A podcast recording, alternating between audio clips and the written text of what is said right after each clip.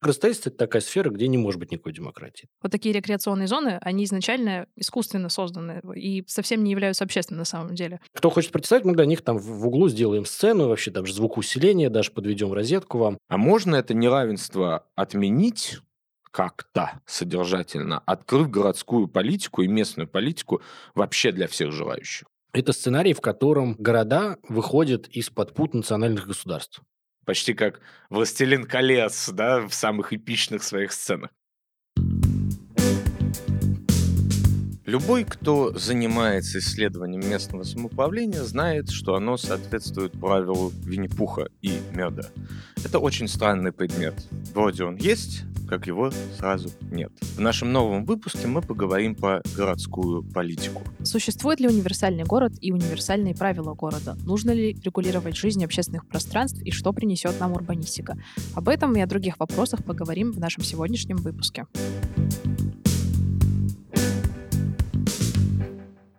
Добрый день, дорогие друзья! С вами очередной выпуск подкаста «Надо подумать». И сегодня в центре нашего внимания будет находиться городская политика. В гостях у нас сегодня Александр Замятин, преподаватель РАНХИКС, экс-муниципальный депутат Совета депутатов муниципального округа Зюзина, ведущий подкаста «Это базис», а также автор книги «За демократию. Местная политика против деполитизации».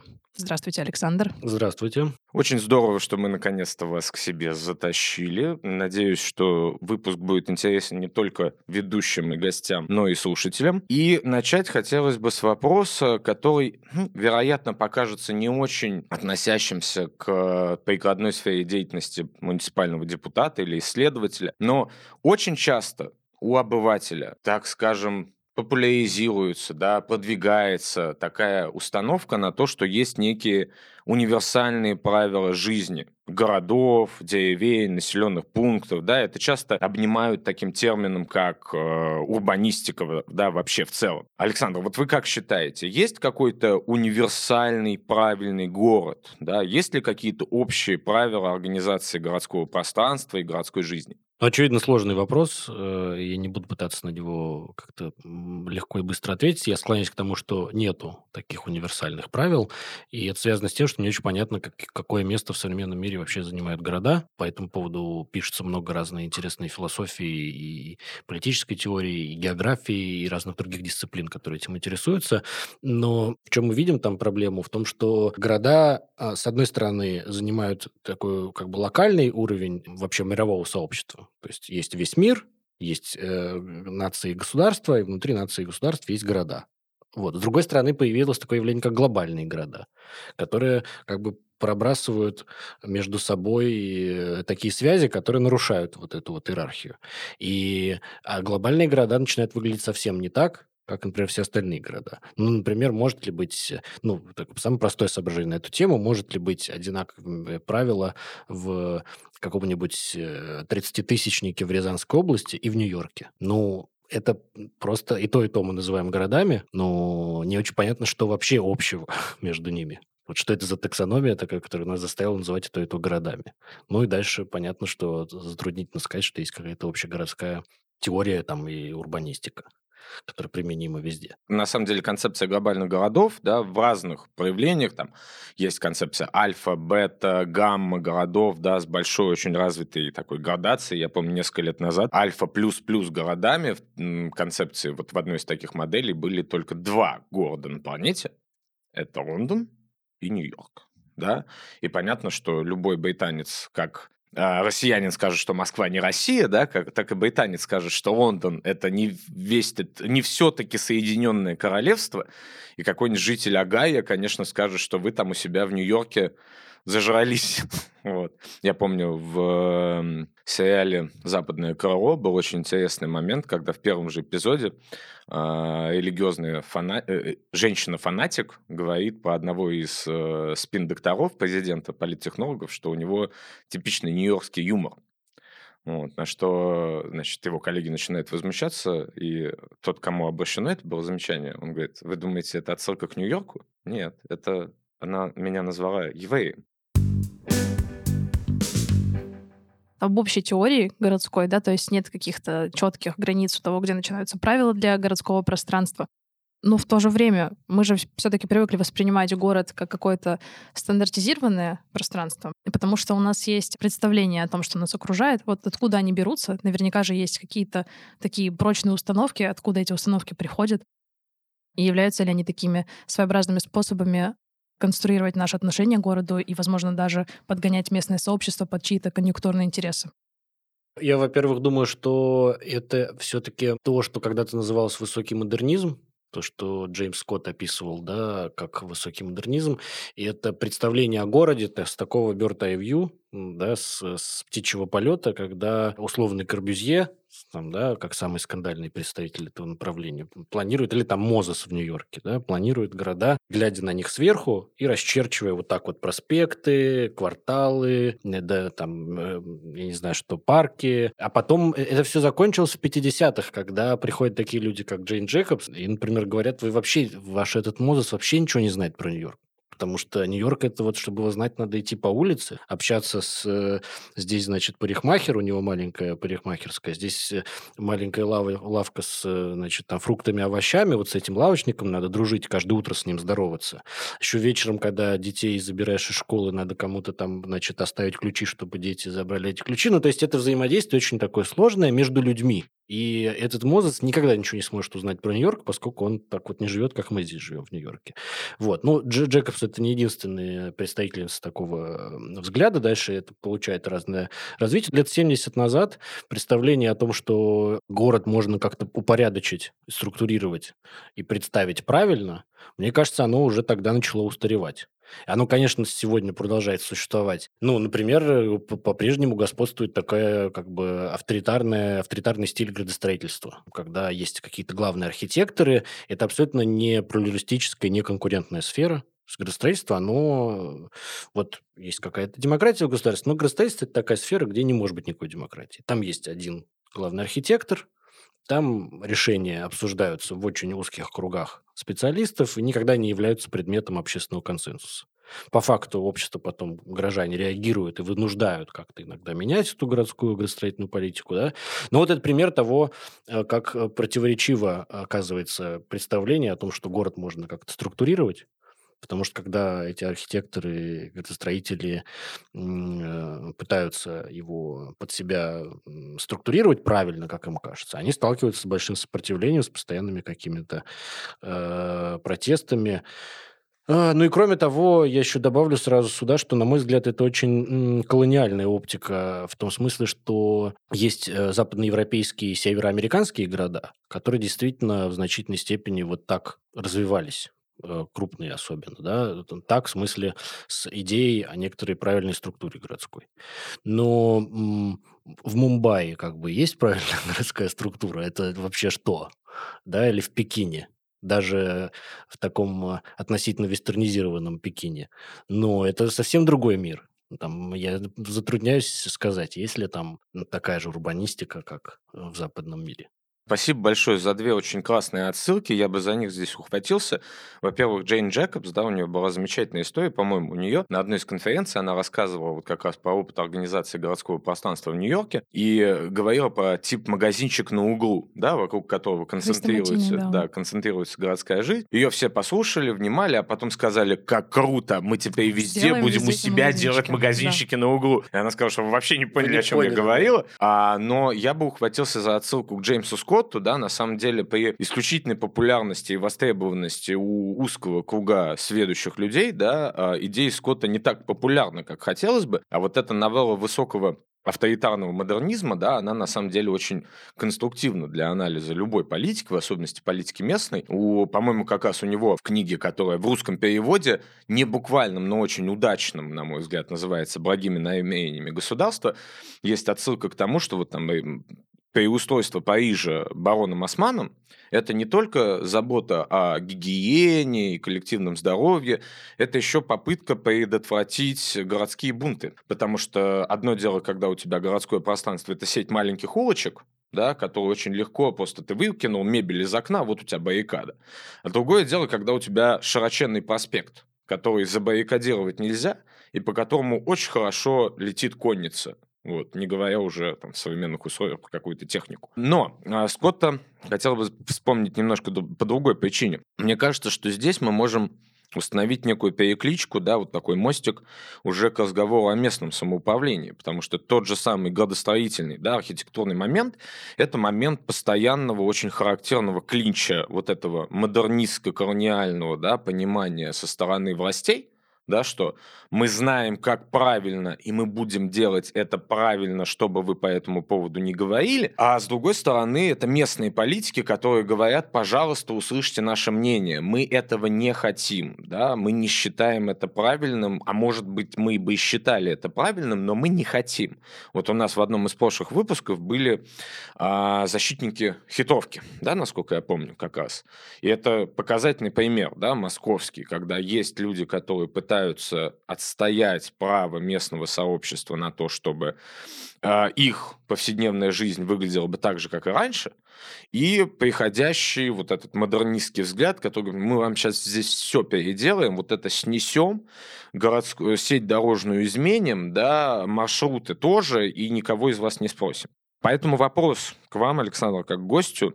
Вот э, как вы считаете, с э, местной политикой, как представлением интересов местного сообщества, да, локального сообщества, населения. Ведь не смыкается совсем это колониальное такое мышление. Оно вызывает кучу противоречий и конфликтов. Конечно, они в прямом противоречии находятся. Более того, сама идея местного самоуправления, она изначально находится в прямом противостоянии с, в принципе, с э, национальным государством как таковым. Это лучше всего видно в США, где, ну, это такое уникальное место на планете, э, где сначала было местное самоуправление, а потом как-то начало появляться национальное государство. У нас сначала это колонии, которые объединяются там рано или поздно в Штаты и образуют потом федерацию, как мы все знаем. И там в течение 19 века очень медленно, очень э, местами болезненно и очень интересно происходил процесс перемещения власти из местных общин, из тауншипс, который описывал так идеалистически Таквиль да, в начале как бы 19 века, к штатам, и в значительной степени к федеральной власти. Вот. Э, то есть они между собой э, в напряжении, они между собой делят город. Э, они, в смысле, еще раз, государство в лице, будь то штата, в лице, будь то федеральных органов власти, в лице в нашей стране губернаторов, например, с одной стороны. И с другой стороны местного самоуправления в лице муниципалитетов, в лице сообществ, в лице людей, которые на земле организуются вокруг тех мест, где они живут. Вот, это, это противостояние было, мне кажется, всегда, и оно концептуально понятно. А есть ли сейчас, да, в современном мире какое-то место, тавтология получится, ну пусть, место, где местное самоуправление сохраняет вот этот ключевой статус. Потому что, наверное, даже в США да, больше сфера ответственности, внимания, влияния, она смещается все-таки к штату. Конечно, конечно. К региону, по сути, да. А где-то как в некоторых государствах, в названии которых есть федерация, тем не менее, все концентрируется вокруг только центра, но опять-таки не местного самоуправления я не знаю, может быть, мне вот на ум приходит какая-нибудь условная Швейцария, да, а есть какие-то примеры, действительно, где местное самоуправление держит такую пальму политического первенства? Если коротко, то, к сожалению, нет. Я посвятил какое-то время исследованию этого вопроса, пока писал свою работу на политфилософии в Шанинке, потому что она ровно этому посвящена.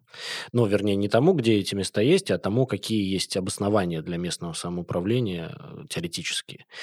Э, есть такие места на планете, свете, где, скажем, очень слабо национальное государство, или где его в таком, по большому счету, вообще нет, типа, например, Рожавы, да, э, Курдская республика такая народная, да, но мы затрудняемся обсуждать такие места, а, потому что, во-первых, это то, что называется вырожденный пример. Хотя мне он супер симпатичен, да, но нам трудно из него достать модель чтобы сказать, что то, что надо делать условно там в Москве или в Волгограде. Да? Такие места скорее есть, но они очень-очень локальные и с, там очень специфические условия, и нам трудно поднять их на щит и сделать из них э, как бы образец.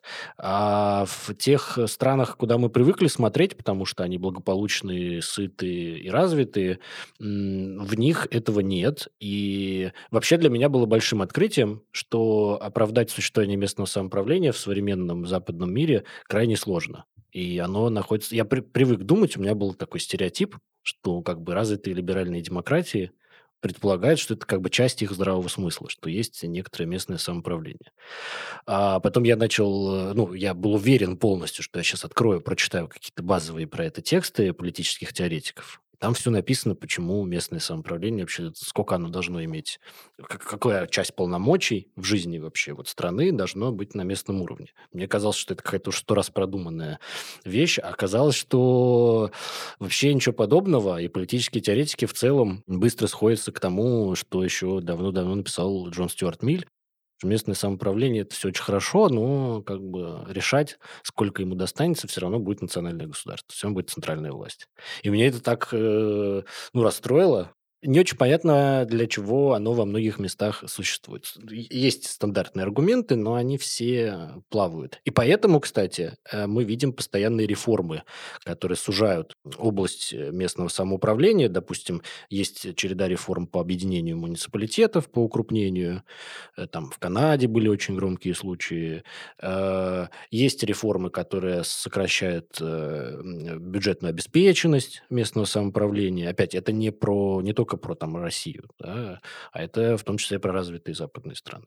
Ну, а в США установилась такая система, которая называется... Там было две конкурирующие доктрины, я вот заканчиваю ответ на ваш вопрос, просто приведу пример США, чтобы было понятно.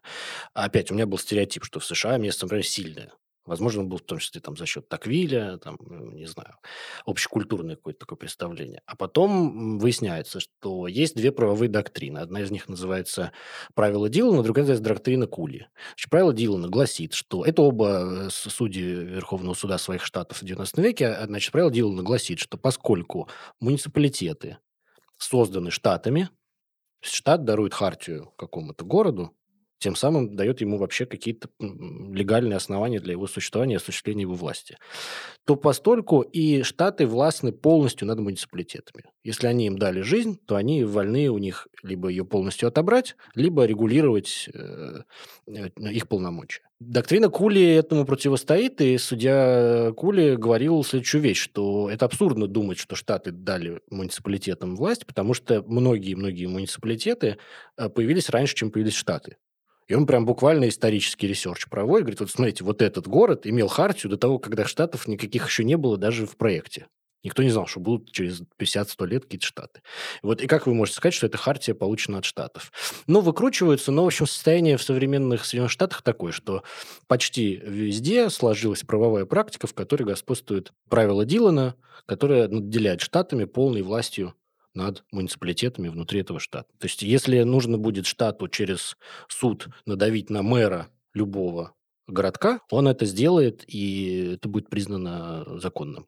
Ну, надавить, в смысле, например, там, нужно проложить дорогу через город. Вот дорога, штат строит дорогу, какая-нибудь концессия, вот, а муниципалитет говорит, нет, нам эта дорога здесь не нужна, вы нам ухудшаете условия жизни. Штат через суд добьется того, чтобы муниципалитет не смог ее заблокировать хотел бы вспомнить, что у меня, во-первых, был итальянский приятель, который... А, ну, как-то в споре я ему сказал, что, типа, ну, ты же итальянец. Он такой, не-не-не. Он говорит, я в первую очередь флорентиец, Хм. Потом я тосканец, и только потом там может быть итальянец. И в интересный потом у меня был такой жизненный пример, когда мы с супругой э, были в Италии, приехали в Сиену. Мы не попали на палео, это такие гонки, которые устраиваются в Сиену на центральной площади, она засыпается песком, и городские кварталы выставляют лошадей что очень важно, лошадей, а не жакеев. И если лошадь без жакея придет первый, то район все равно победил, да, квартал все равно победил. Но мы застали празднование победившего вот квартала Сиены глубокой ночью, горожане от мала до велика наряжаются в исторические костюмы, берут стяги, значит, хоругви, музыкальные инструменты и идут по Сиене, гуляют, значит, поют песни в честь победы своего квартала. А, я боюсь, что песнопения в западном Бирюлево, они немножечко другие, хотя тоже могут иметь локальные измерения. Извините за офф-топ, Маш, да. Я во многом продолжаю тему, которую уже начал говорить Александр. Хотела обсудить э, степень вовлеченности власти в жизнь города и именно про общественные пространства. На меня просто всегда очень сильно морально давило, что мне надо, например, чтобы подумать о чем-то там, погулять на свежем воздухе уточек покормить, ехать в какое-то конкретно специально отведенное для этого место. Вообще, в целом, вот такие рекреационные зоны, они изначально искусственно созданы и совсем не являются общественными на самом деле. А должны ли они быть управляемы кем-то? Нужно ли как-то их регулировать особенным образом? Или все-таки это пространство, которое дается на откуп обществу?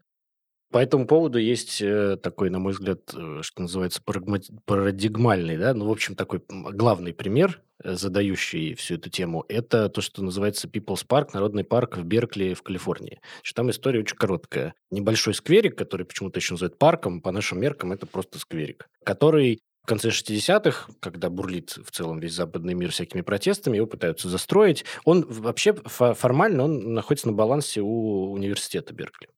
Значит, но он такой, там давно прижились местные бездомные, там всякие, в общем, маргинальные люди живут. И это такое как раз место, которое они пытаются облагородить с целью немножко сделать его, ну, это обычная э, как бы комодификация пространства, сделать его более симпатичным, чтобы привлекать туда больше людей. Вот. Они сталкиваются с протестами очень сильными, и возникает такая большая дискуссия, в том числе внутри урбанистического сообщества. Значит, Проект Беркли не предполагает закрыть это пространство, но он предполагает выселить оттуда бездомных, которые там буквально в палатках живут. То есть в сквере стоят палатки, там живут э, бездомные люди. И аргументация у тех, кто продвигает этот проект со стороны муниципалитета и со стороны университета в том, что, ну, смотрите, сейчас э, это, конечно, общественное пространство, то есть туда вход открыт вообще всем, но оно де-факто используется так, что оно как бы приватизировано очень узкой группой, э, там, маргинальной, неприятной группой, там, криминал какой-то, там наркотиками торгуют, там сейчас страшно находиться, там эти бездомные, они мало ли что вообще. То есть туда с детишками не придешь погулять, типа, выходные. И возникает большая дискуссия, а кому тогда, ну, хорошо, значит, а вы что хотите сделать? А мы хотим там все переоборудовать, чтобы бедные не могли туда ставить палатки, просто физически так вот изменить ландшафт этого места, поставить там сцену какую-то для волейбола, значит, площадку построить. Вот. И, а, а для тех, кто хочет в этом месте э, протестовать, а это традиционно в Беркли главная площадь для митингов. Вот, ну, типа гайд-парк такой местный. Сейчас кто хочет протестовать, мы для них там в углу сделаем сцену, вообще даже звукоусиление, даже подведем розетку вам. Вот. Но, типа, мы упорядочим это пространство, и кто из них вот прав, вот это непростой вопрос. Значит, на ночь будем закрывать. То есть это все еще общественное пространство, но до этого там не было никакого регулирования, и оно сложилось э, стихийно в пользу бездомных которые там жили. А после проекта благоустройства это тоже должно быть общественное пространство, но оно должно поменять содержание и, грубо говоря, классовую принадлежность. Там, по мнению тех, кто этот проект продвигали, прям говорят, там должен появиться средний класс. Туда должны, ну, там должны появиться магазинчики, туда должны приезжать люди с деньгами, а не вот эти вот бездомные. Правда, они не, не объясняют, а куда денутся бездомные, но они переползут в соседний сквер просто, очевидно, да? Так появляется вопрос, а такие общественные пространства, которые просто исторически общественные, они вообще как бы чьи и кто должен ими управлять? И он нетривиальный вопрос, и для меня это вопрос как бы политического противостояния. То есть в городе есть разные группы, которые путем самоорганизации так или иначе э, за пространство борются. Допустим, есть группа очень простая, нам всем в Москве известная, девелоперы, которые ищут очень жадно участки земли для застройки пока есть э, растущий рынок, пока можно строить и зарабатывать, они будут пытаться присваивать такие пространства, с городом договариваться, чтобы брать эти участки в аренду и строить там что-то, высотки, бизнес-центры и так далее. Есть группа, допустим, которую, видимо, пытаются представлять такие мейнстримные урбанисты центристского толка. Это условный средний класс, это там, люди, которым надо где-то проводить досуг. Вот так вот приятно как раз погулять, как вы описали, там, да, послушать э, птичек, уточек покормить, там, что там посмотреть смотреть на воду. Вот, эту группу, наверное, кто-то представляет, иногда эта группа стихийно сама себя представляет. Да? Ну, в виде какого-то организованного протеста а есть еще, опять же, там какой-то lower класс, да, то есть люди, которые, например, действительно буквально живут в таких пространствах, там, бездомные или люди близкие к этому, вот, для которых это тоже какая-то важная часть. Это тоже их город. Да? Вот. И это чей город в итоге? Это город девелоперов, это город среднего класса, который должен туда приходить попить кофе по выходным, или город, э, значит, тех, кому негде больше переночевать, кроме как на этих лавочках. Ну, это открывает такой сложный разговор. Для меня это вопрос политического противостояния. Я забыл, как называется. Вот есть специальный термин э, для обозначения очень специфической, хотя при этом очень распространенной конфигурации городской политики. Это когда власти города вступают в альянс с крупными предпринимателями. Ну, это машины роста обычно да, называется. Точно, Growth точно, machines. Спасибо, да. да.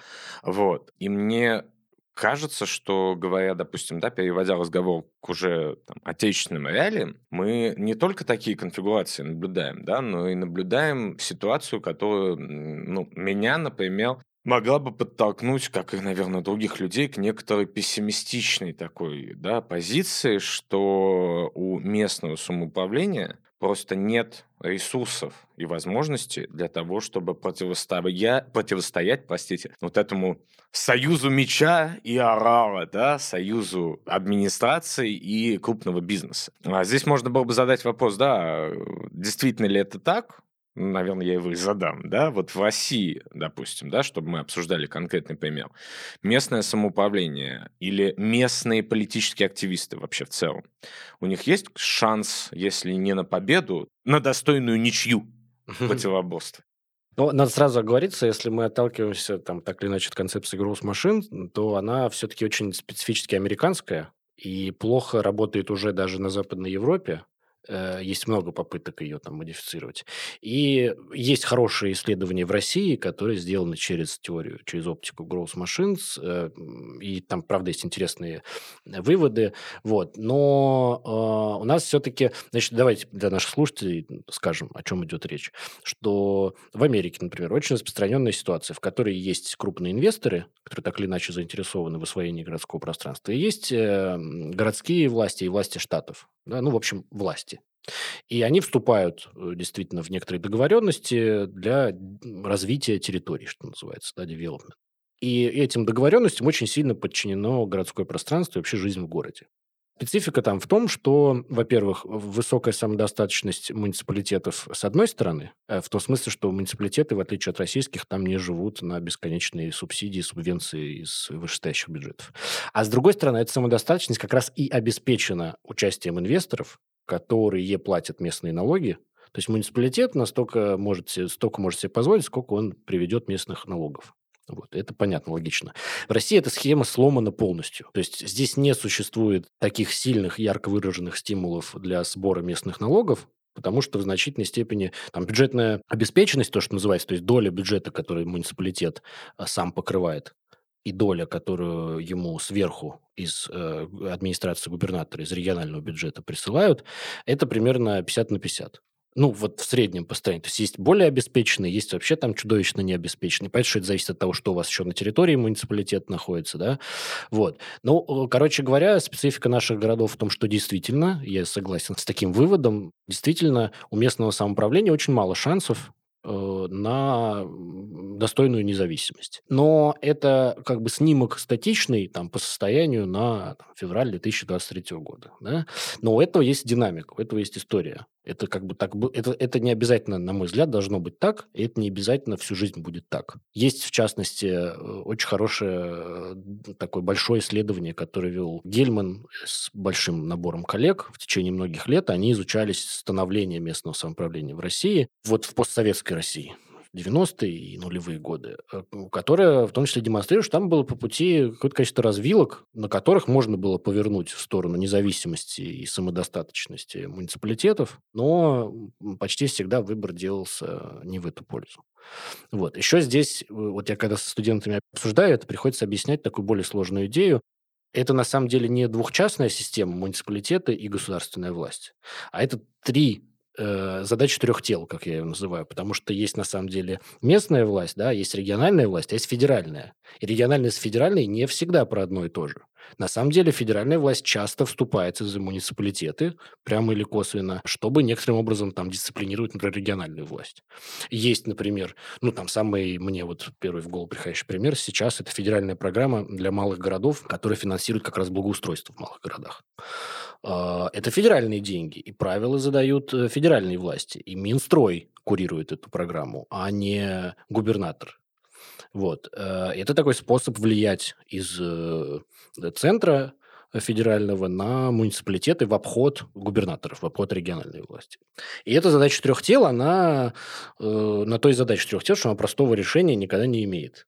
Вот. И Будет ли когда-то в этой задаче э, центр тяжести находиться на стороне муниципалитетов? Ну, я допускаю, что такое возможно, но как бы непонятно, что до этого должно произойти. Да, я вспоминаю тут э, совсем недавно, когда Александр говорил про реформирование и так далее, я вспомнил историю, как мои э, знакомые муниципалы после очередного политического заявления о том, что необходимо привести в соответствие значит, муниципальные ресурсы, муниципальные задачи. Они порадовались, стали хлопать в ладоши, говорят, наконец-то нам дадут ресурсы. Я говорю, ребята, вам не дадут ресурсы, у вас отнимут полномочия. Речь только об этом, не да, больше. Да, абсолютно. А, но а, я бы сказал, что у нас есть очень специфический кейс Москвы где эта задача даже не, не это трех. Вообще, это вообще другая, просто это две разные страны. А, да, задача как минимум четырех тел, да, потому что, опять же, со студентами очень забавно играть в очень простую викторину, да, какой орган в Москве является муниципальным. И когда мне начинают говорить про то, что управы или префектуры – это местное самоуправление, да, ты долго смеешься горькими крокодильными слезами, потому что это вообще очень специфическая конфигурация, от которой даже Петербург в меньшей степени, да, страдает, но вот в Москве очень специфическая да. история.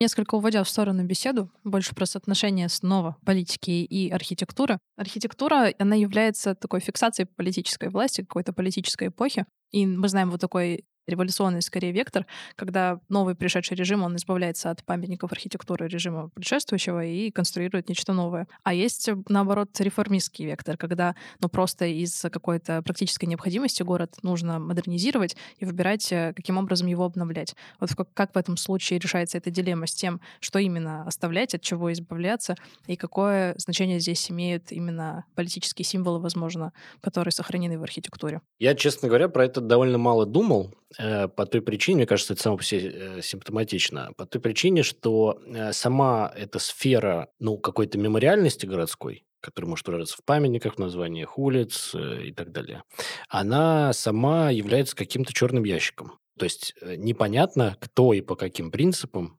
принимает соответствующие решения. Это супер непрозрачно и супер не демократизированная сфера. Ну, то есть понятно, что э, по закону этим э, наделена в случае, например, Москвы, мэрия Москвы. И там высшее должностное лицо в виде мэра Москвы, да, оно, значит, там принимает, подписывает какие-то соответствующие постановления, указы и так далее. А есть какая-то комиссия внутри мэрии Москвы. Э, вот, в нее входят какие-то люди. Я, есть очень забавные э, архивные кадры. Я забыл, в каком документальном фильме их видел, когда, значит, в ранних 90-х начинается, очевидно, массовая ну, декоммунизация, да, массовое переименование и, избавление от советских топонимов. И, значит, в Москве заседает такая комиссия из очень пожилых, явно заслуженных э, мужчин. По-моему, там ни одной женщины не было, что тоже показательно. Э, э, и они, значит, там ну, пытаются придумать. Вот там была, значит, улица там Зои Космодемьянской, Демьянская, что вот у нас кто тогда, что какие-то... И они там спорят, и там такой вот фрагментик, который, по-моему, очень хорошо показывает, что бог его знает, что происходит в этой области. Во-первых, эти пожилые мужчины, очевидно, до мозга костей должны быть советскими людьми. В том смысле, что откуда у них должно быть другое политическое воображение, если им лет по 80, они как раз всю свою жизнь прожили в глубоко советской реальности. То есть, может быть, они, они какие-то такие вот люди с широкими взглядами и с доступом к спецхрану и всю жизнь читали, как вообще во всем остальном мире все происходит, но почему эти люди могут придумать, как иначе могут называться улицы, например, да? Вот. Мне кажется, как бы опять э, есть еще сложная, особенно в наших сегодняшних реалиях, политика памяти. Ну вот, э, если, значит, убрать э, все памятники Ленину, это значит, что мы провели декоммунизацию? Или как бы это что значит? Напоминаем, что для каждого выпуска мы публикуем список полезной литературы, который можно найти в описании эпизода. А с жителями очень интересно поговорить, особенно с такими тертыми калачами, заставшими уже не одно, возможно, переименование, потому что они, вот первое, на что жаловались, они говорят, блин, опять менять все документы. Мгм. Конечно. И сейчас на это стали как бы реагировать те же власти по инициативах о переименовании оперативнее. Они говорят, не надо, все данные изменятся автоматически. Но люди говорят, а если не изменится? Вот у меня не изменилось, мне что делать? Вот вам тогда надо подать заявление самостоятельно. Они говорят, ну вот мы об этой угрозе и говорили. Вы как бы просто переименовали, а за этим следует работа Росреестра, единого, значит, реестра недвижимости, изменение порядка регистрации. А что делать там? Они говорят, ну, вам паспорт, вот вам 45 исполнится, и вам будет новый адрес регистрации. Он говорит, мне 46, у меня уже не будет. Соответственно, что мне делать? Ну, это вот такой очень интересный момент, который э, демонстрирует, как простой человек, да, с его издержками, да, забывается. Вот была у вас там, у нас коммунистическую, да, по-моему, переименовали в Александра Солженицына несколько лет назад, да? Сейчас очень странно об этом говорить, да? Но в районе Таганки. Вот Да, да, да, да, улица, да, там, по-моему, да. большая коммунистическая, стояла Александр Алексеевич Солженицына, вот. Не дай бог переименуют назад. А жители опять, значит, будут такими третьим телом, никому не интересно. Но у меня вопрос другой немножко, уводящий нас в сторону все-таки от архитектуры, возвращающей к политике. Мы говорим о городской политике, мы это сказали заранее. Но вместе с тем новелла местного самоуправления да, и местного сообщества, она может быть вдвойне сложнее и втройне интереснее, когда мы перемещаемся из города в село. Да, вот э, такой спойлер, у нас на столе лежит книжка моя, простите. Я специально в свое время интересовался, какие по площади крупнейшие наши муниципальные образования разных типов. Крупнейшее российское муниципальное образование в истории постсоветское, это был где-то в районе Таймыра муниципальный район площадью с Пакистан. Натурально. Крупнейший а, якутский наслек или наслек, я не помню, как ставится ударение, но это, по сути, сельское поселение, если смотреть на формальную организацию, оно площадью с Уругвай. Ну, то есть вы приезжаете в сельское поселение площадью с Уругвай. Вы спрашиваете, где сельский староста? А, на собаках два дня пути, потом по реке, да, и вот там найдешь. Как в условиях очень сложного, протяженного или бедственного, ну, неважно, но в любом случае очень сложного сельского нашего деревенского пространства выглядит сельская, вот, муниципальная политика. Есть какие-то суждения по этому? Ну, я не уполномочен, на самом деле, вот прямо на такой вопрос отвечать, потому что у меня такого опыта нет. Я все-таки был депутатом в му- муниципальном образовании в Москве, и это очень специфично. Я даже за обычное муниципальное образование не стал бы говорить э, через свой опыт. Но я тут что могу подметить? Во-первых, э, надо сказать, что уже больше года примерно год с лишним лежит в Госдуме на втором чтении законопроект, который должен полностью реформировать местное самоуправление в России. Это законопроект взамен действующего 131 ФЗ о, значит, э, э, местном самоуправлении в системе публичной власти. Связано с тем, что после принятия новой Конституции появилось понятие единой системы публичной власти, была реформирована, успели провести закон новый о региональной власти и внесли законопроект о местном самоуправлении. Так вот, в нем в частности, среди прочего, идет э, еще более масштабное укрупнение. Значит, э, там предполагается полностью ликвидировать такую вещь, как э, сельские поселения, и оставить... э, Там, в общем, сейчас есть много разных типов муниципальных образований. Это довольно действительно непричесанная сфера, то есть там можно запутаться очень легко. А там предполагается оставить всего три типа, и те около, по моим там подсчетам, значит, по открытой статистике, около там, э, значит, 18, 18 тысяч из 20 тысяч 18 из 20, да, то есть это почти все. Тысяч сельских поселений должны быть укрупнены в муниципальные районы. Ну, вот у меня приятель в, Самаре живет, и он прикидывал, у него родственники в Самарской области, он прикидывал, у них есть сельские поселения, есть сельские администрации. После, если эта реформа будет реализована, если закон будет принят, и она будет реализована, так как там написано, значит, э, все они будут ездить в районный центр, который для очень многих людей просто перестанет быть доступным.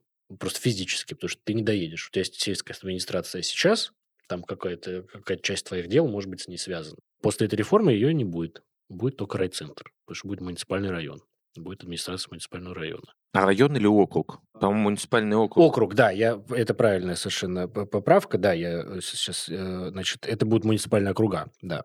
Вот. То есть это, во-первых, не предел как бы централизации. Понятно, что у нас в Сибири есть огромные территории, где там, понятно, крупные муниципалитеты, но они в Центральной России теперь тоже, видимо, будут крупные, опять, если эта реформа произойдет. Пока непонятно. Год висит уже, ничего, движения нет. Возвращаясь к этому вопросу, я не могу говорить за сельские поселения непонятно, э, как бы, какой там уровень политической субъектности. Вот, то есть мы еще здесь меня что всегда коробит в таком разговоре? Мы когда говорим местное самоуправление, мы отождествляем это как будто бы с муниципалитетом. Люди, которые реализуют местное самоуправление, и муниципалитет как будто это одно и то же. Вообще-то это очень сильно не одно и то же. Да? Муниципалитет может быть гораздо ближе к губернатору, чем к людям, которые живут на территории этого муниципалитета, как это не парадоксально. Просто в силу устройства политической системы и ее централизации. есть, допустим, кадры, которые работают в, муниципали... в муниципальной администрации, они там по конкурсной системе не могут э, быть независимыми от э, администрации субъекта, да, администрации губернатора. А, депутаты, которые заседают в муниципалитете, они, конечно, как правило, если это сельские поселения, э, как правило, местные жители, да? Ну, то есть никто не будет ехать варягом в какое-то другое сельское поселение, это редкость. Но э, при этом это депутаты должны иметь определенную партийную принадлежность, и партийная система сразу индуцирует э, очень такую четкую группу людей, которые, в принципе, может стать сельским депутатом. Ну, а дальше еще большой вопрос, что сами могут э, сельские поселения делать вот самостоятельно. Могут ли они создавать какую-то комфортную э, среду? Э, могут ли они заниматься развитием территорий? Ну, у них очень ограниченные, как я со стороны вижу, очень ограниченные возможности, и, как правило, они просто концы с концами сводят и просто ищут возможности, где только вообще можно, у федерального центра, у, у губернатора найти какие-то средства, чтобы там закрыть свои обя- обязательства базовые. Там, зарплаты выплатить, э, там, починить минимально дороги, чтобы не встало, чтобы изоляции с нижним миром не произошло. Там, вот на таком уровне. Вопросы местного значения да, и полномочия органов местного самоуправления в ныне действующем даже федеральном законе, они определены весьма специфически. У огромного количества полномочий прописаны такие вещи, как создание условий, обеспечение mm. возможностей, да, и поди воз... Э, как бы разберись, что имеется в виду, да, то есть моя там любимая новелла это там создание условий для реализации мер, направленных на укрепление межнационального и межконфессионального согласия, сохранение и развитие языков и культур народов Российской Федерации, бла-бла-бла, и все это на те копейки, да, на которые живет российское местное самоуправление. А что касается реформы, да, я действительно напомнил бы очень интересный момент, еще даже без этого законопроекта, вот в одном регионе, который имеет ко мне непосредственное отношение, называется Московская область. В 2014 году было порядка 360 муниципальных образований, включая угу. городские сельские поселения и так далее. А осталось, по-моему, 65. Угу. И все они городские округа да, то есть э, даже мой родной город, он сейчас вот влился в пароксизме страсти, да, в другой как бы город, при этом ты город, часть города, да, то есть и адреса из-за этого, и локации стали выглядеть весьма специфически, ну и положение, конечно, да, и полномочия тоже изменились.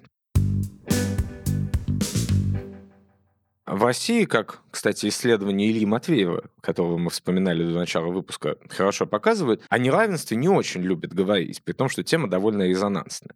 Но местная политика, как мне кажется, от очень специфического неравенства совсем не свободна. Это в первую очередь неравенство там, коренных да, и приехавших, понаехавших, можно сказать. Ну вот для той же Москвы, да, это огромная проблема, да, я помню, что Дмитрий Быков в свое время писал, что коренных нет, да, коренным считается тот, кто раньше приехал и больше урвал, но тем не менее это не отменяет самой э, дихотомии, да, коренные и понаехавшие. И в той же Москве эта проблема усугубляется там девелоперскими решениями, да, когда огромное количество людей действительно приезжает в Москву, получает там, оформлять себе временную регистрацию в апартаментах, и непонятно, как под это адаптировать городскую инфраструктуру хотя бы, да, потому что там детские садики должны быть для всех, но те же апартаменты, это же не жилое помещение, это формально, да, и поэтому непонятно, как обеспечивать этих людей необходимой социальной инфраструктурой. Но вопрос мы не, немного другой. А можно это неравенство отменить как-то содержательно, открыв городскую политику и местную политику вообще для всех желающих? Ну, я как раз сторонник э, такого подхода. Вообще, один из классических текстов про город, который Анри Лефевр написал, «Право на город», он закинул вообще это понятие, дискурс, что называется. А его, один из его тезисов, таких очень провокационных по сей день, заключался в том, что в городе базовыми некоторыми правами, там можно обсуждать, что входит в список базовых прав, должны обладать не э, какие-то граждане, которые какую-то имеют прописку а просто все люди, которые на данной территории вообще обитают. У него был такой inhabit, а, просто которые ее населяют, можно, наверное, так перевести. Да? Вот все обитатели данной территории должны данной территории иметь право управлять в равной степени. И, ну, это такое очень философское, очень радикальное заявление такого э, демократического характера, но я в целом его как горизонт, как бы как нормативный идеал разделяю. И мне совершенно никогда не нравилось, и в моей депутатской практике тоже, идея о том, что есть какая-то привилегия а, у тех, кто... Ну, там, допустим, значит, я общаюсь э, со своими избирателями, да, мне говорят, а эти там, они снимают квартиру здесь, они там... Ну и что, что снимают? Я, э, иногда человек, который снимает квартиру в своем доме, бывает гораздо активнее, как местный активист, э, чем собственники со стажем. Вот. То есть э, история о том, что в Москве есть какая-то такая символическая привилегия у тех, кто собственник перед теми, кто снимает, она абсолютно, мне кажется, ну, это какой-то предрассудок, глупый, который нужно, от которого нужно избавляться. В нем есть разные измерения. Есть чисто шовинистическое измерение, которое связано там, с э, отношением к мигрантам, например. Да, это отдельная тема. А есть, например, измерение такое либерально-собственническое, которое гласит, что... Ну, смотрите, я собственник квартиры, и я как собственник обладаю специальными на нее правами. И я, например, должен обладать специальным интересом к тому, чтобы там в моем доме все было хорошо, вокруг моего дома территория двора была там э, ухоженная и так далее. Потому что я собственник. А вот тот, кто снимает, он же не собственник. Он кто здесь вообще? Он не пойми кто. А он еще и может налоги платить по прописке где-то там, не знамо где. Вот. Это тоже, на мой взгляд, как бы ошибочный взгляд на вещи, да. При этом надо признать, что э, тот факт, что действительно э, есть миграция и есть неустойчивые, что люди часто перемещаются с места на место, э, что это влияет на местное самоуправление и на отношение того к тому месту, где люди живут. Это надо признать, что это, ну, как бы, это проблема.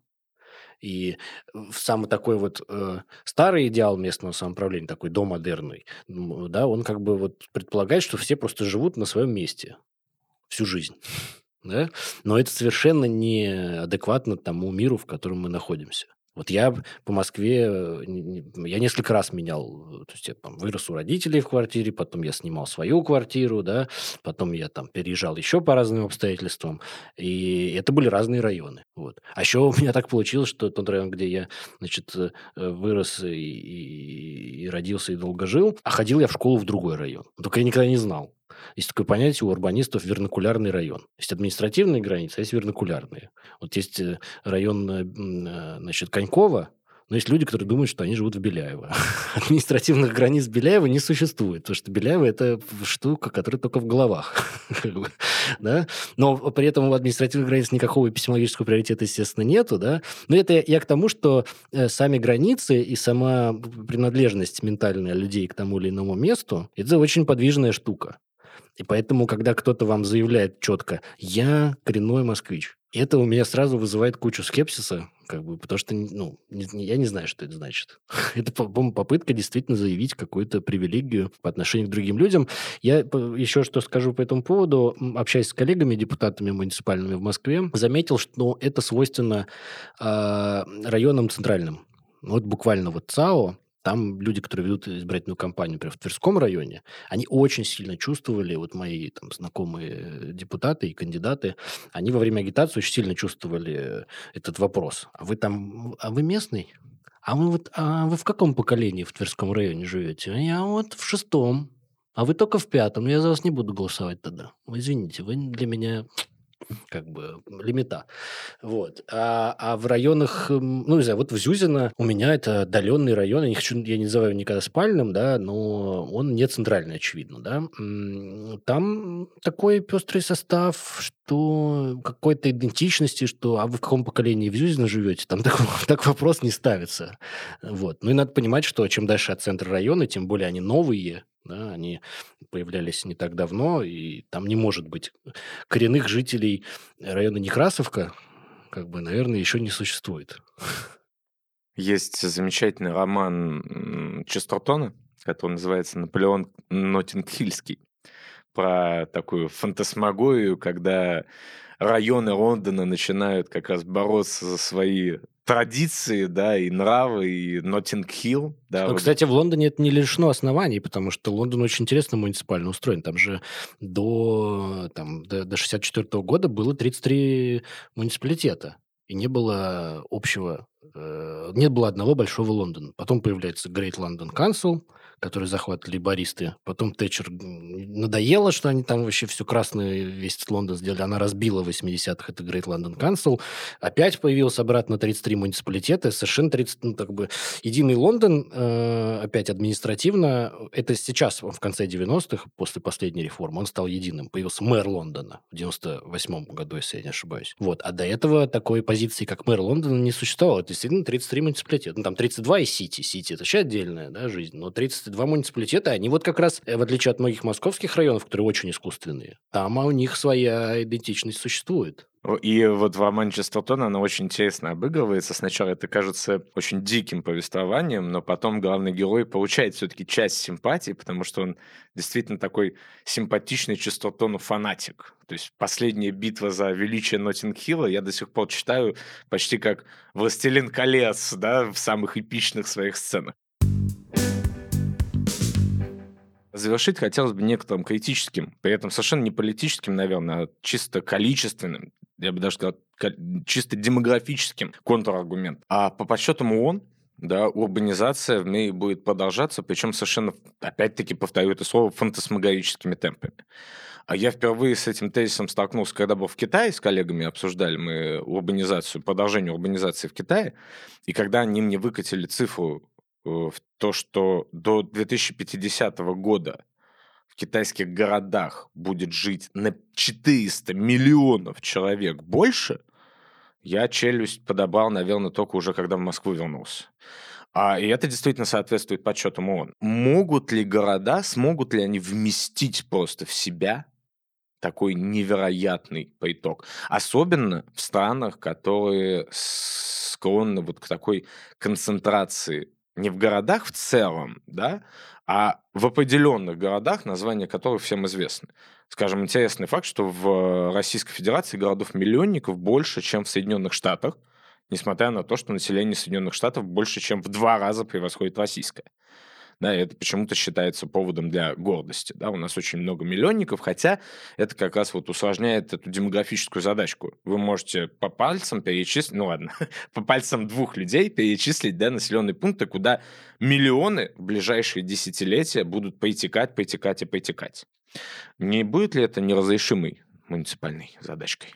Ну, это реальный вызов. Э, я не уверен, что он будет неразрешимым, потому что я как раз ожидаю, что эта сверхурбанизация, она качественно вообще поменяет роль города как такового. Ну, давайте скажем, что, во-первых, есть очень интересная российская исследовательница города Елена Трубина. Она как-то, вот мне запала эта фраза, ее эта формулировка, она говорит, все урбанисты, вообще исследователи города, прозевали урбанизацию. В том смысле, что когда она происходила просто очевидно супер темпами в последние 50 лет, а, никто вообще не, как бы не отрефлексировал, к чему это приведет.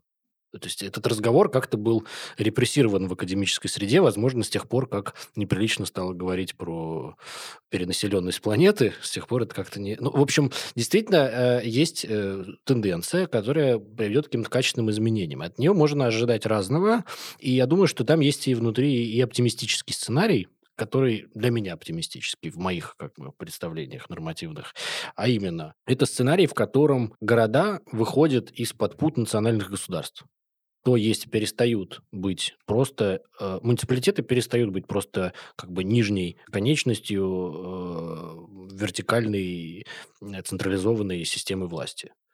Э, то есть муниципалитеты за счет этого качественного превращения могут э, поменять свою политическую роль и свою позицию. Э, и э, сами центральные власти могут потерять ту абсолютную, как бы, то господство над муниципалитетами, которым они сейчас обладают почти везде, как мы вот обсуждали. Для этого нужны определенные условия. Я не уверен, что это так произойдет. Вот. Но когда-то э, сами национальные государства выиграли конкуренцию у городов, Города, как мы понимаем, появились раньше, чем национальные государства. Вот. Возможно, за счет этого, этой демографической и экономической тенденции э, ситуация перевернется на новом витке, города снова станут политическим центром жизни. И почему я считаю, что это было бы хорошо? Потому что национальные государства и их правительства крайне отдалены от людей – они вообще являются очень странной сущностью для меня политической. Потому что, а, с одной стороны, от национальных правительств зависит очень сильно жизнь людей. Особенно мы там в 2023 году в России это знаем как никто. А, во всех сферах. Вот. А, а с другой стороны, эти национальные правительства, они непроницаемы для людей. Даже если это либерально-демократическая система, в которой есть честные выборы и сменяемость власти, она все равно очень непроницаема для простого человека очень сложно вообще там на что-то повлиять. Вот. А города, муниципалитеты, а, они все-таки гораздо ближе к людям, как политические сущности, как политии. Да, как вот. для, для местного сообщества, а, мне кажется, было бы правильно, чтобы их местные органы власти влияли на большую часть тех вещей, которые с ними происходят. Ну, если вот так вот не абстрактно сейчас, как я говорю, да, а более конкретно сказать, то в нашей любимой Москве есть вещь, которую на себе многие ощущают. В частности, например, благоустройство общественных пространств в виде перекладывания бордюров и плитки, да, которые уже оскомину набило, все это обсуждают, ругают или кто-то хвалит там по-разному. Так вот, э, это же государственная программа. Она никакого отношения к местному самоуправлению не имеет. Но при этом все люди, которые живут в районе, где это происходит, на себе это чувствуют. Я когда был депутатом, мне вот раз звонят одним летним утром люди, говорят, слушайте, я выхожу из дома, а у меня перекопано все, пыль стоит, плитка, вообще трактора рабочие ездят. Что происходит? Вы, депутат местный, остановите этот, это безобразие. Мне приходится человек объяснить, понимаете, это государственная политика, это делает мэрия Москвы. Мэрия Москвы – это региональный орган власти. Так, а куда мне пойти, чтобы... Где мэр Москвы сидит? куда мне пойти, чтобы это остановить? Говорю, понимаете, так устроена как бы система власти, что никуда. Вас нигде не будут слушать, вы просто как бы в гостях, вам придется это принять как должное. Вот это ненормально. Это какая-то очень странная система. Если города возвращают себе политическую власть, они становятся гораздо ближе к людям. У людей становится гораздо больше возможностей влиять на то место, где они живут. Это так вот, если коротко, очень поверхностно. И достаточно оптимистично. Спасибо большое, Александр. Спасибо большое за интересный разговор. Друзья, после нашего выпуска, конечно, становится ясно, что проблема местного самоуправления – это вечная дилемма о стакане, который то ли наполовину пуст, то ли наполовину полон. Будете ли вы оптимистично смотреть на будущее города и местной политики или нет, решать не нам. Но о тех проблемах, которые мы сегодня обсуждали, несомненно, стоит и надо подумать.